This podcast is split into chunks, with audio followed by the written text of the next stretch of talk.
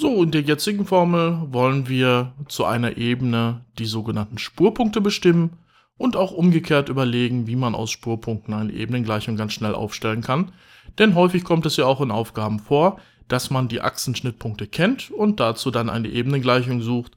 Und äh, das kann man dann vielleicht äh, auch ganz schnell in die Koordinatenform überführen, statt dann äh, zum Beispiel in der Aufgabe erst umständlich in die Parameterform und dann in die Koordinatenform umformt. Äh, das hält dann doch sehr auf. Wenn ich also die Koordinatenform finden möchte, die Spurpunkte kenne, gibt es ein schnelles Verfahren. Schauen wir uns das an. Die Ebenengleichung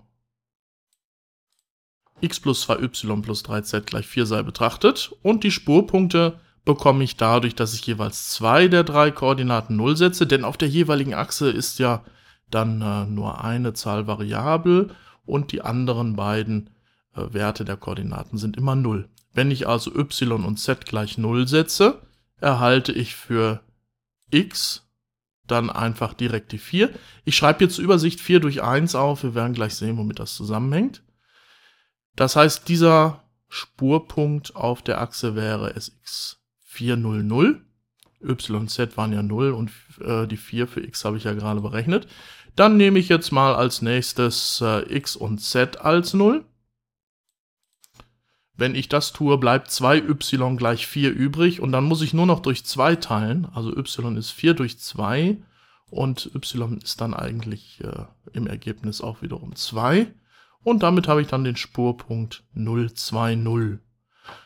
Und die dritte Version fehlt noch, wenn x und y gleichzeitig 0 sind. Ich mich also auf der z-Achse befinde, kann ich dann entsprechend sehen, dass ich nur noch 3z gleich 4 übrig behalte.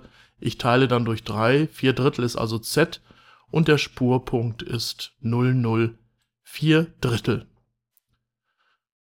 So, wenn ich mir das jetzt hier anschaue, habe ich hier eigentlich äh, oben immer eine gemeinsame Zahl. Das wäre jetzt hier diese 4 und ich teile immer durch den Vorfaktor und könnte dann sofort auch den Spurpunkt angeben. Müsste also gar nicht so viel aufschreiben. Und äh, diese Überlegung kann man natürlich dann auch umkehren. Das heißt, jetzt möchte ich äh, Spurpunkte vorgeben und suche mir dazu die entsprechende Ebenengleichung in der Koordinatenform. Also, wir machen das jetzt umgekehrt der ist x oder der Vektor dazu. Der Ortsvektor ist 1, 0, 0. Von y sollen wir mal 0, 3, 0 nehmen und von z haben wir 0, 0, 6. So, und ähm, jetzt bestimme ich einfach mal das kleinste gemeinsame Vielfache von den Zahlen 1, 3 und 6, also all dem, was nicht 0 ist. Das ist hier natürlich die 6. Also, wenn ich äh, 6 dann durch diese entsprechenden Zahlen teile, dann äh, komme ich immer auf eine ganze Zahl. Und äh, ich schreibe jetzt einfach mal diese Zahlen 1, 3 und 6 um. 1 ist dann 6 durch 6, also das kleinste gemeinsame Vielfache durch die Zahl 6 ergibt 1.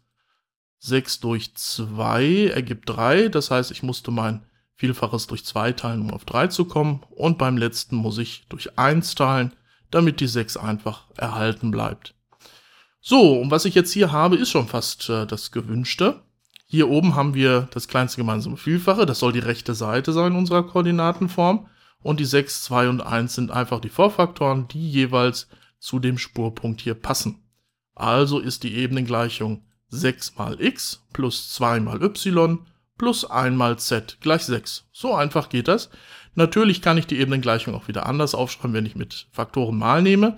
Dadurch, dass ich hier jetzt das kleinste gemeinsame Vielfache genommen habe, habe ich erreicht, dass ich auf jeden Fall ganze Zahlen bekommen habe, natürlich unter der Voraussetzung, dass vorher auch schon nur ganze Zahlen vorlagen. Ansonsten äh, müsste ich mir da eben überlegen, wie ich das sonst hinbekomme. Ansonsten ist es aber auch nicht schlimm, mit Brüchen zu rechnen. Die kann man hinterher zur Not noch entfernen.